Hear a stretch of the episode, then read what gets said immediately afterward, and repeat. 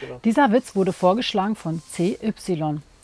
Der Tischlermeister möchte mal sehen, wie sein Geselle mit ungewöhnlichen Kundenwünschen zurechtkommt und verlässt seinen Laden mit Begründung, dass er kurz zur Post müsse.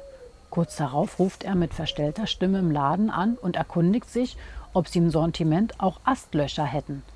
Der Geselle entgegnet, Astlöcher sind momentan aus, die haben wir alle nach Amerika exportiert. Darauf der verwundete Chef, was macht denn die Amerikaner mit den ganzen Astlöchern? Darauf der Geselle gelassen. Das wären Arschlöcher für Schaukelpferde.